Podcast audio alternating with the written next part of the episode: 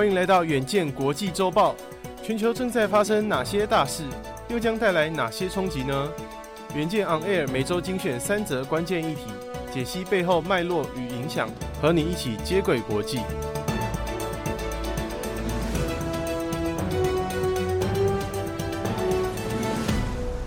各位听众朋友，大家好，欢迎收听本周的国际周报。今天的文章标题是“李玟事件非特例，全球忧郁症患者三亿受关注”。首先为您盘整三则国际大事。第一则，艺人李玟 Coco 近年忧郁症缠身，七月五号在医院抢救无效过世，得年四十八岁。忧郁症议题再度受到重视，其中澳洲竟然开放医生开立迷幻药来治疗吗？第二则新闻是，祖克伯完全冲着推特来，Meta 全新社群平台 Threads 上线七小时就有一千万名用户注册，究竟它有什么功能能够挑战推特的地位吗？第三则新闻是，二零二三年世界人工智能大会六日在上海开幕，特斯拉执行长马斯克发表演说，除了称赞中国大陆的 AI 实力，并且透露特斯拉将在今年实现全自动驾驶的目标。首先，我们先来关心第一则新闻。因为演唱导演李安电影的《卧虎藏龙》片尾曲，成为首位在奥斯卡颁奖典礼演出的华人歌手李玟，近年饱受忧郁症所苦。五号的时候，不幸在医院过世，让忧郁症议题再度引起关注。世界卫生组织指出，全球忧郁症患者保守估计已经超过三亿人。面对这个为数众多的患者，世界各国究竟有什么治疗方法呢？根据 BBC 报道，七月一号开始，澳洲医生可以开定一定剂量的 MDMA，俗称摇头丸，来治疗创伤后压力症候群；也可以从迷幻蘑菇中提取的赛洛西宾来治疗难医的忧郁症患者，成为全球第一个合法使用迷幻药来治疗心理疾病的国家。而美国、加拿大和以色列也正在进行临床实验。然而，专家指出，澳洲政府的行为太过于仓促，而且不应该过度的炒作。南澳大学心理健康研究员马斯克表示，迷幻药的使用必须受到严格的监控，而不是吃完药就走。患者也不应该过度的依赖迷幻药。美国和澳洲等地的医学专家就警告了，必须对药物功效和迷幻药风险进行更多的研究，避免患者产生幻觉。而开发出《愤怒鸟》和《部落冲突》等游戏的芬兰，也开发出电脑游戏 Meliora，研究证明可以辅助改善忧郁症。芬兰阿尔托大学副教授帕尔瓦说，Meliora 是一款第一人称视角结合射击和策略的电脑游戏。玩家可以探索游戏的 3D 环境，打怪救世界，并且与其他玩家合作解决谜题。每个游戏环节都经过心理医疗专业团队设计。在理想的情况下，玩家不但能够享受游戏的乐趣，还能够改善忧郁症。回到台湾，国内大概有两百万人罹患忧郁症，但是实际就医的人数却不到三成。而关于治疗的方式，卫福部提到了不要跟忧郁症患者说加油，因为会让对方认为别人不了解自己。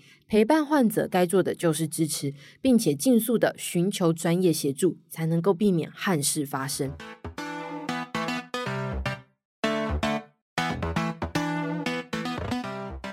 Meta 的文字版社群软体 Threads 六日正式上线。根据官方消息，繁体中文版在台湾上线四个小时就累计五百万的注册数，目前全球已经超过三千万的下载。专家分析了 Threads 的下载量，可望在两个月内突破一亿。究竟 Threads 的葫芦里卖了什么药呢？Threads 以文字对话为核心，只要使用者有 Instagram 的账户，就可以直接注册联动，功能和界面与推特相当类似。不过呢，Threads 的字数上限为五百字，影片长度最长呢为五分钟，这些都比推特用户的使用限制来得宽松。Meta 强调了，在 Threads 中将落实 Instagram 的社群守则，让用户可以在安全以及自由的环境下对话以及交流。推特这边呢也没有闲着，已经有所作为，他们正考虑向 Meta 采取法律行动。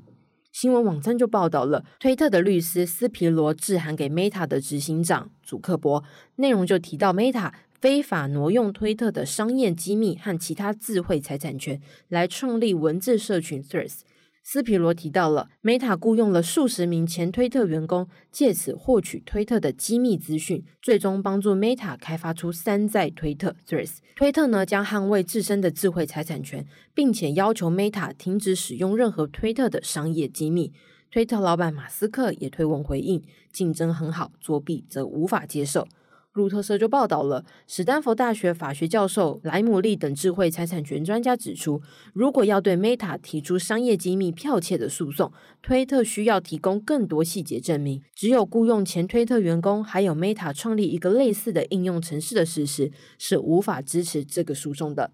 随着马斯克入主推特，许多用户呢誓言转移到其他的平台，新兴社群的媒体纷纷抢占这块大饼。但是 t h r e a s 的后续发展是不是会像疫情期间昙花一现的语音社群平台 Clubhouse，就需要时间的佐证了。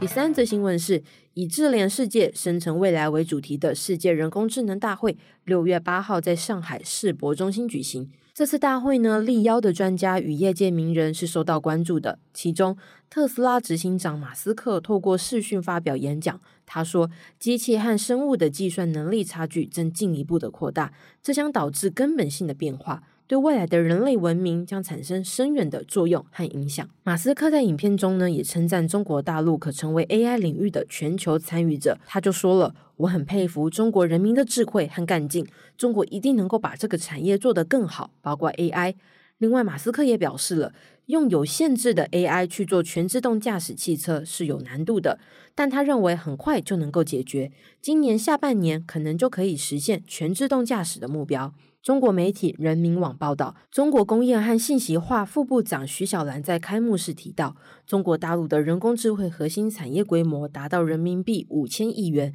大约新台币二点一兆元，企业数量呢更超过四千三百家，计算规模位居全球第二。上海市经济和信息化委员会副主任张英就指出了，世界人工智能大会是我们推动上海 AI 建设的一个重要的推手。经过五年的发展，已经有两百多个人民币七百多亿，约新台币三千零二十五亿元的投资目标签约完成，逐步形成完备的产业体系。综合媒体报道，会场上呢还有二十多款的机器人亮相，并展示中国内外三十多款与 ChatGPT 类似的 AI 机器人。其中，特斯拉的 Optimus 人形机器人搭载与特斯拉汽车同源的最新科技，包括全自动驾驶能力电脑以及特斯拉的 Vision 四神经网络。它的力量很大，能够单手举起一台钢琴。未来能够在工厂代替人类从事较危险的工作。ChatGPT 的爆红只是一个开端，许多 AI 机器人如雨后春笋般纷纷推出，世界将迎来 AI 产业突飞猛进的新局。